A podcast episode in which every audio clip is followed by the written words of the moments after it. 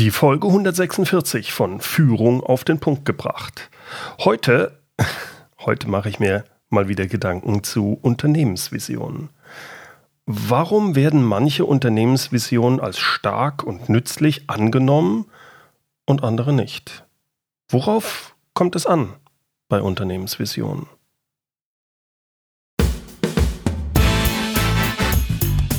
Willkommen zum Podcast Führung auf den Punkt gebracht. Inspiration, Tipps und Impulse für Führungskräfte, Manager und Unternehmer.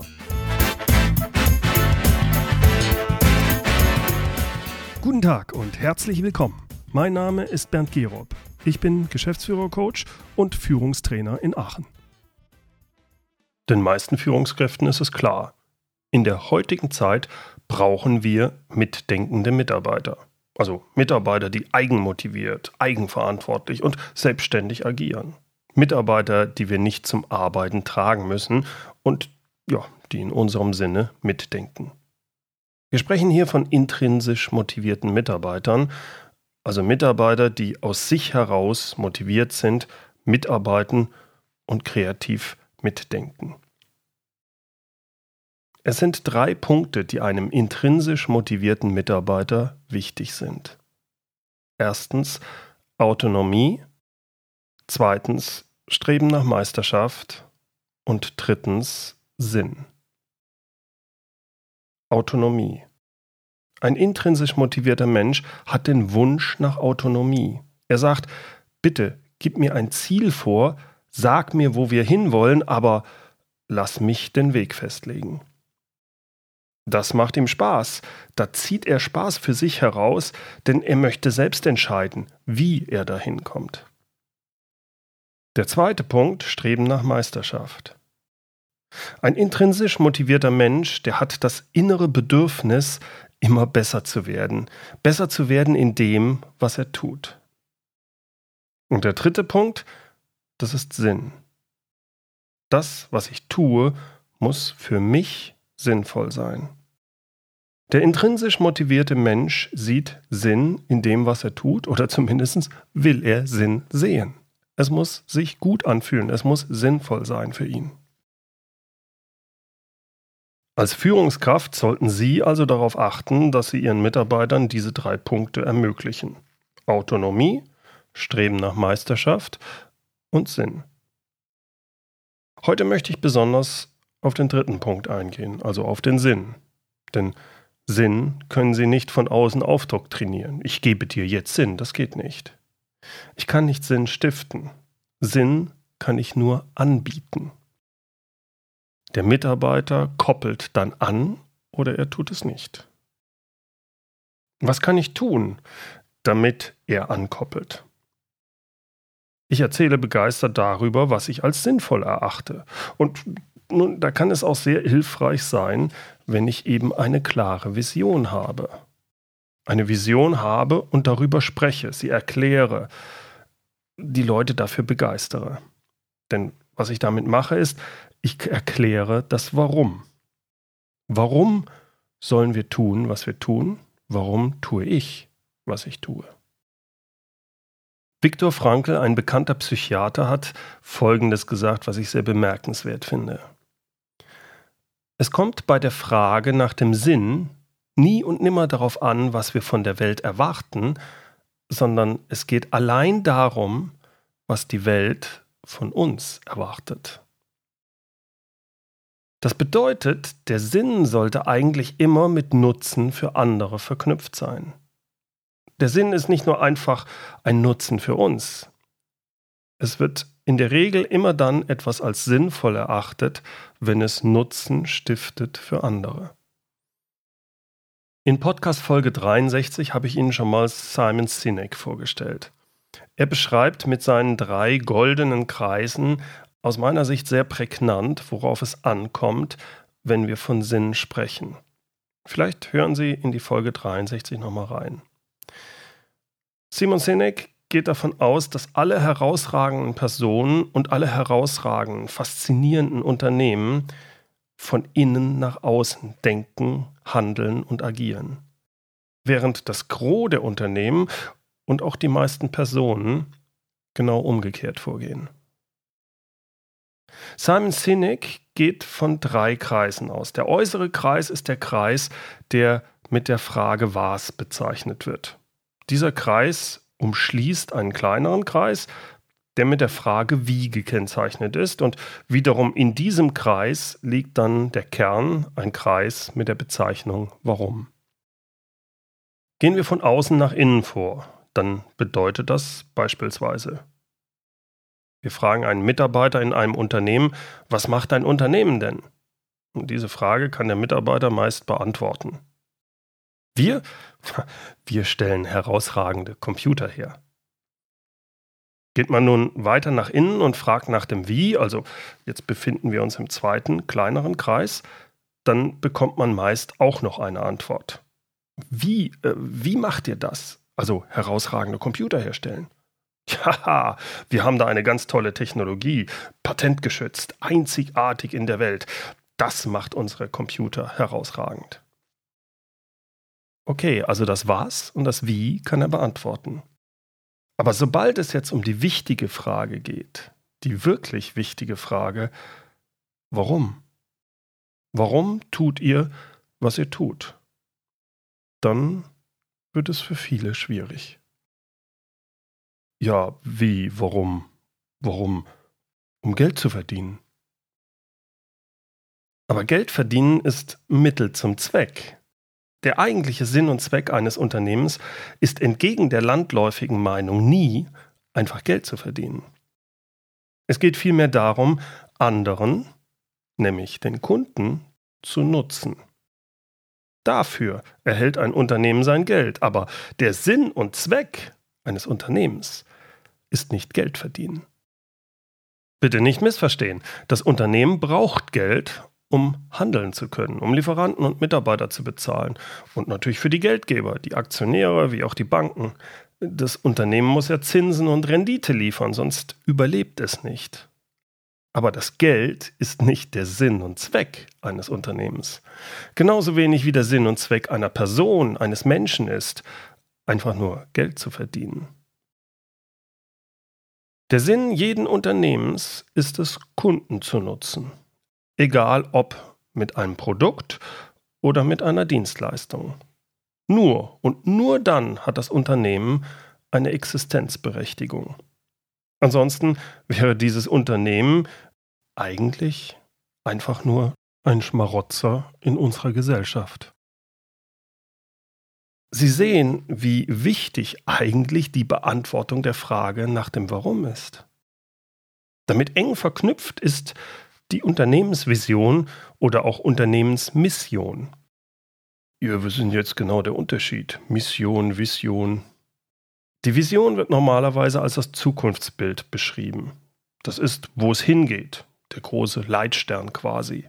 Und die Mission definiert, was die Aufgabe ist. Zumindest wird es immer so gesagt. Die Mission ist für das Außen wichtig, da können wir sagen, worum es uns gibt, was ist unsere Aufgabe. Ich persönlich halte diese Unterscheidung für nicht sonderlich nützlich, und zwar deswegen, weil die Menschen Mission, Vision und was es da alles gibt, meist durcheinander bringen. Es ist auch nicht nützlich zu sagen, die Mission ist eher für außen, die Vision ist äh, für uns hier innen. Das ist nicht authentisch. Meiner Ansicht nach ist es am geschicktesten, Mission und Vision zu verbinden und zu sagen, es gibt eine Vision und die muss beide Sachen beantworten. Entweder direkt oder indirekt. Dann brauche ich diese Unterscheidung nicht zu machen. Es gibt auch noch den Begriff des Leitbilds. Auch das ist für mich, gehört da rein, ist sehr ähnlich. Das geht alles in diese Richtung. Egal ob Leitbild, Vision oder Mission, eines ist wichtig. Wenn ich von einer Vision spreche, dann spreche ich von einem Leitstern. Etwas, was vage ist, aber was unheimlich emotional ist. Es beschreibt ein tolles Bild in der Zukunft. Es ist etwas, an das Menschen ankoppeln können, womit ich Leute begeistern kann. Was macht nun eine gute Vision aus? Was kennzeichnet eine gute Vision? Aus meiner Sicht sind es fünf charakteristische Punkte. Erstens, die Vision muss emotional aufgeladen sein. Sie muss begeistern. Zumindest muss sie einen bestimmten Typ von Menschen ansprechen. Ein Typ von Menschen, und zwar genau den, den ich damit abholen will. Und dem oder denen gibt sie dadurch Energie. Energie in dem Sinn, da möchte ich mit dabei sein. Das finde ich toll, das finde ich unterstützenswert. Der zweite Punkt für eine gute Vision. Eine gute Vision gibt eine Richtung vor, aber keine Details. Sie ist ein Bild, was ich male von der Zukunft. I have a dream, nicht I have a plan. Obwohl sie keine Details vorgibt, ist sie aber trotzdem unverwechselbar. Sie positioniert und sie differenziert. Deswegen sind so Aussagen wie wir werden die Nummer eins in unserem Markt und bieten die beste Qualität bei niedrigsten Preisen. Das ist nicht nur Quatsch, weil niemand langfristig die niedrigsten Preise bei bester Qualität liefern kann. Nein, es ist auch noch austauschbar. Eine solche Aussage positioniert nicht. Es erklärt nicht das Warum.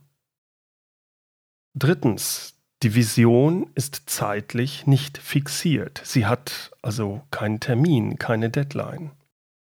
Viertens, die Vision drückt einen klaren Kundennutzen aus. Und fünftens, die Vision ist eine Verbesserung der jetzigen Situation. Im besten Fall beinhaltet sie einen signifikanten Mehrwert für die Gesellschaft. Damit ist sie erstrebenswert für eine Vielzahl von Menschen und die, die können an diese Vision dann ankoppeln. Diese fünf Punkte sind es, die eine gute Unternehmensvision erstmal kennzeichnen. Als positives Beispiel hierfür nehme ich immer wieder gerne die Vision von Wikipedia. Stell dir eine Welt vor, in der jeder einzelne Mensch freien Anteil an der Gesamtheit des Wissens hat. Das ist eine Vision. Die ist emotional aufgeladen und dadurch begeistert sie, vielleicht nicht alle Menschen, aber zumindest einige. Und die, die sagen dann, das finde ich eine tolle Sache, wenn jeder Mensch Zugriff auf das gesamte Wissen hat. Das möchte ich unterstützen oder sogar da möchte ich ein Teil von sein. Diese Vision gibt eine Richtung vor, aber keine Details. Sie ist zeitlich nicht fixiert. Sie hat keine Deadline. Sie drückt eindeutig den Nutzen aus und es ist ein wirklich hoher Mehrwert für die Gesellschaft. Nun gibt es aber Unternehmensvisionen, die wirklich allen fünf Punkten gerecht werden und trotzdem funktionieren sie nicht. Warum? Wenn ich als Unternehmer will, dass meine Unternehmensvision wirklich als Leitstern funktioniert, dann muss ich als Person, als Unternehmer, der diese Vision aufstellt, diese Vision auch 100% leben, vorleben. Und zwar indem ich die Werte, die diese Vision ausstrahlt, auch selbst ausstrahle und lebe, dafür einstehe. Wenn ich zum Beispiel will, dass mein Unternehmen innovativ ist, dann muss ich es auch vorleben. Dann muss sich in meinem Tun widerspiegeln, dass ich Innovation wirklich will. Mit allen Konsequenzen.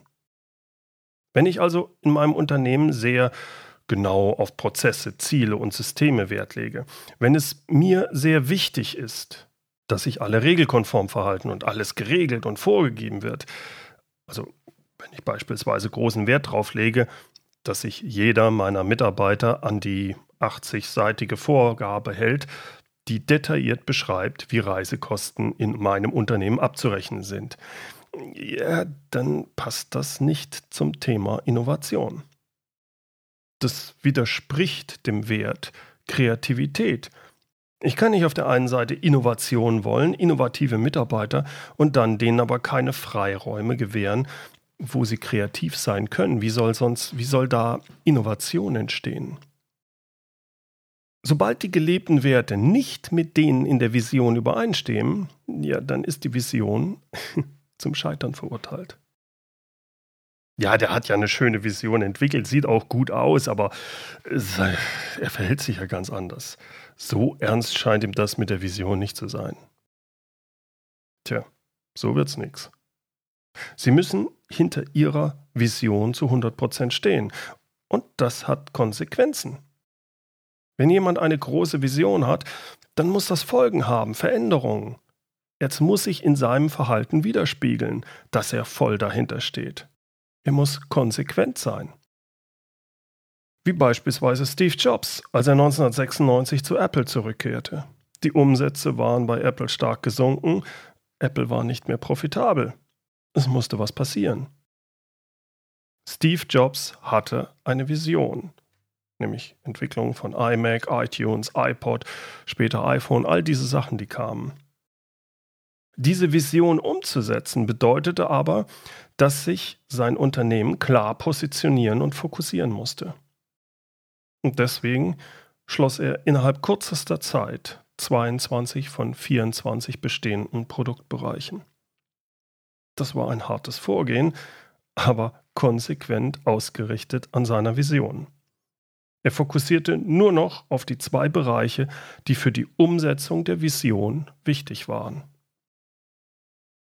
Wenn ich als Unternehmer sage, das ist unsere große Vision, dann muss das auch Folgen haben. Prozesse, Regeln und Bereiche müssen alle auf den Prüfstand. Was passt, was nicht. Der Punkt hier ist, will ich mein Unternehmen konsequent an der Vision ausrichten, brauche ich persönlich viel Energie. Und die habe ich als Unternehmer wahrscheinlich nur dann, wenn meine Vision wirklich inline zu 100 Prozent mit meinen eigenen Werten und meiner Motivation übereinstimmen. Denn einfach ist konsequent sein nicht. Übrigens, je größer das Unternehmen ist, umso schwieriger wird es, konsequent zu sein. Meist ist es einfacher, wenn noch der Unternehmer im Unternehmen drin ist und das Sagen hat. Zumindest wenn der auch wirklich ein Visionär ist. Denn das Unternehmen wird zumindest am Anfang sehr stark geprägt vom Unternehmer. Sobald ein Unternehmen allerdings wächst, vielleicht in die zweite oder dritte Generation kommt oder aber an den Aktienmarkt geht, dann wird es schwierig. Meist ist dann der prägende Visionär nicht mehr da. Oder er hat zumindest nicht mehr das Sagen und den Einfluss. Schleichend verändert sich der Unternehmensfokus und auch die Sichtweise und damit auch die Kultur des Unternehmens. Statt einem Unternehmer regieren jetzt Manager. Es geht immer weniger um Kundennutzen und das langfristige Überleben des Unternehmens. Vielmehr werden die Manager an der Erreichung von kurzfristigen und vielleicht noch maximal mittelfristigen Zielen gemessen. Umsatz, Profit, Quartalsergebnisse und der Aktienkurs, das sind jetzt Sachen, die bestimmen, wo es hingeht und wie man sich zu verhalten hat. Wenn dann noch hohe Boni ausgeschüttet werden für die Erreichung kurzfristiger Finanzziele, ja, dann braucht man sich nicht zu wundern, dass der Kundennutzen in solchen Unternehmen nur noch als Worthülse auftaucht. Solche Unternehmen haben meist auch keine wirklichen Visionen mehr, sondern nur noch so Pseudovisionen wie wir, wir werden die Nummer eins in unserem Marktsegment und streben 15% Profit an. Nutzen für den Kunden oder die Gesellschaft, das ist nachrangig. Also bitte, Kunden. Unsere Aktionäre wollen Profit. Das soll jetzt nicht heißen, dass es keine Visionen in solchen großen Unternehmen geben könnte oder keine echte Kundenausrichtung möglich wäre. Aber mein Eindruck ist, diese Visionen können meist nur in kleineren Einheiten gelebt werden, meist in solchen Konzernen mit dezentralen Strukturen oder vielleicht in Außenstellen, in einzelnen Business Units. Denn wirklich visionär, ja, da braucht es Querdenker und unternehmerisch denkende und agierende Menschen. Nur wenn die als Manager in den Leitungsfunktionen sind, dann kann das auch funktionieren. Aber die gibt es selten. Denn verständlicherweise passen solche Manager gar nicht ins System. Wie auch. Wer aufsteigen will, muss sich anpassen, keine Risiken eingehen, sich systemkonform verhalten. Nur dann steigt er auf. Aber wenn er dann oben angekommen ist auf einmal als CEO, dann soll er auf einmal visionär werden und unternehmerisch denken und handeln? Da ist ein Widerspruch. Jemand, der sich jahrzehntelang systemkonform verhalten hat, der verändert sein Denken und Tun nicht einfach von heute auf morgen, wenn er jetzt CEO wird. Wenn überhaupt, klappt das wahrscheinlich nur in den seltensten Fällen. Und das ist aus meiner Sicht der Grund, warum große Konzerne ganz selten wirkliche Innovationen voranbringen. Aber in meinem Podcast geht es mir ja um die kleinen und mittelständischen Unternehmen und nicht um die großen Konzerne. Also nehmen wir an, dass Sie eine gute Vision für Ihr Unternehmen gefunden haben. Eine Vision, die alle der vorhin genannten fünf Punkte für eine gute Unternehmensvision erfüllt. Gehen wir weiterhin noch davon aus, dass Sie die Werte Ihrer Vision auch wirklich vorleben, gewünschtes Verhalten Ihrer Mitarbeiter unterstützen und Prozesse, Ziele und Systeme konsequent auf die Vision und die dahinterliegenden Werte ausrichten. Was können Sie nun noch tun, um Ihre Unternehmensvision wirklich zum Erblühen zu bringen und Ihre Mitarbeiter für die Vision zu begeistern? Hierzu finde ich folgendes Gedankenexperiment sehr interessant, was ich, ich glaube, bei Stefan Mehrath mal gehört habe. Dazu gehen wir einfach mal in die Geschichte. Fragen wir uns, wenn das Christentum vor 2000 Jahren ein Unternehmen gewesen wäre, was wäre denn damals die Vision des Christentums gewesen? Ich könnte mir vorstellen, dass die Vision des Christentums folgendermaßen gelautet hätte. Unser wichtigster Wert ist Nächstenliebe. Und daran richten wir all unsere Handlungen aus. Unsere langfristige Vision ist das Himmelreich auf Erden. Nehmen wir mal an, das wäre die Vision des Christentums vor 2000 Jahren gewesen. Jetzt gehen wir mal unsere fünf Punkte für eine gute Unternehmensvision durch. Ist die Aussage dieser Vision emotional aufgeladen und kann sie begeistern? Mhm, jo, sie ist emotional. Nächstenliebe ist, zumindest für mich, emotional sehr positiv besetzt. Himmelreich auf Erden, boah, spitze, finde ich positiv. Gibt die Vision eine Richtung vor, aber keine Details? Ja. Hat sie keine Deadline? Ja, stimmt auch. Gibt es einen Kundennutzen? Naja, das ist sogar ein Nutzen für alle Menschen. Himmelreich auf Erden. Wer möchte das nicht? Und es beinhaltet wirklich einen Mehrwert für die Gesellschaft, wenn die Gesellschaft sich in diese Richtung bewegen würde. Also Test bestanden. Hervorragend. Die fünf Punkte sind da. Und trotzdem, trotzdem, wenn jemand das jetzt vor 2000 Jahren so formuliert hätte, unser wichtigster Wert ist Nächstenliebe und daran richten wir all unsere Handlungen aus. Unsere langfristige Vision ist das Himmelreich auf Erden. Folgt mir. Äh, hätte das ausgereicht? Selbst wenn einer oder mehrere es so vorleben, irgendwas fehlt dann noch.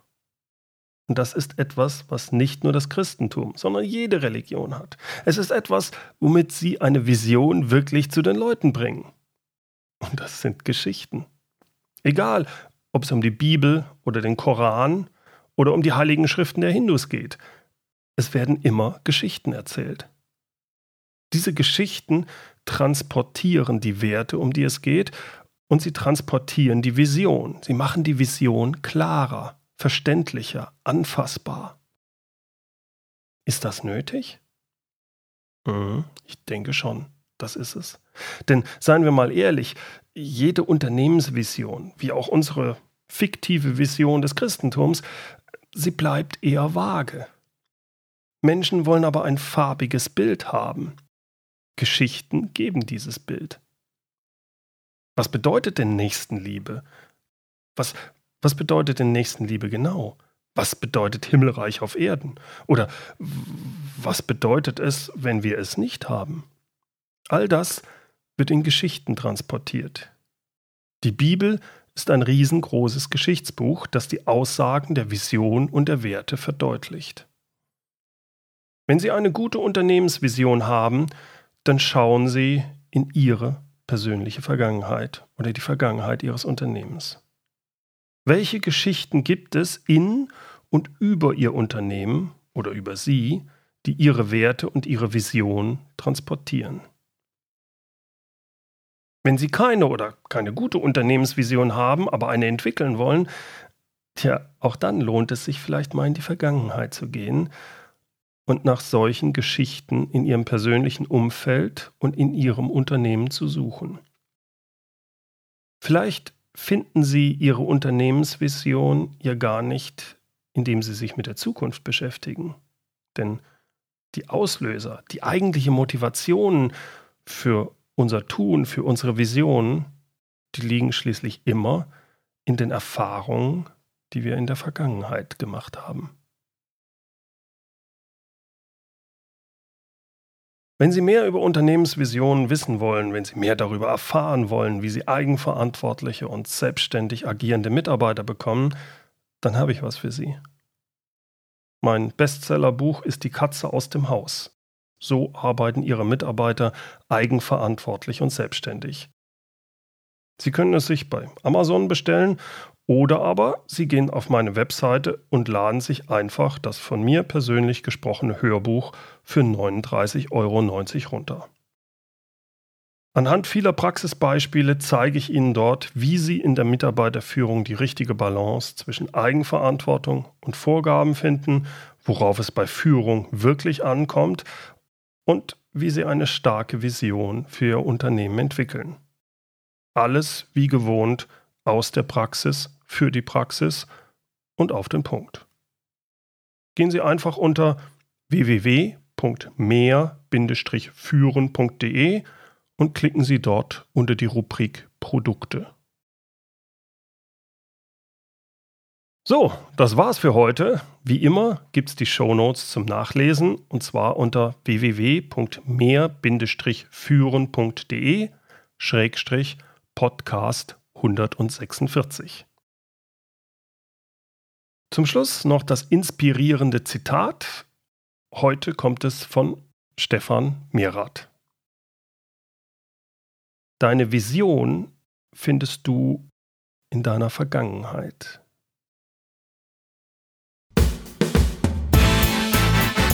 Herzlichen Dank fürs Zuhören. Mein Name ist Bernd Gerob und ich freue mich, wenn Sie demnächst wieder reinhören, wenn es heißt Führung auf den Punkt gebracht. Inspiration, Tipps und Impulse für Führungskräfte, Manager und Unternehmer.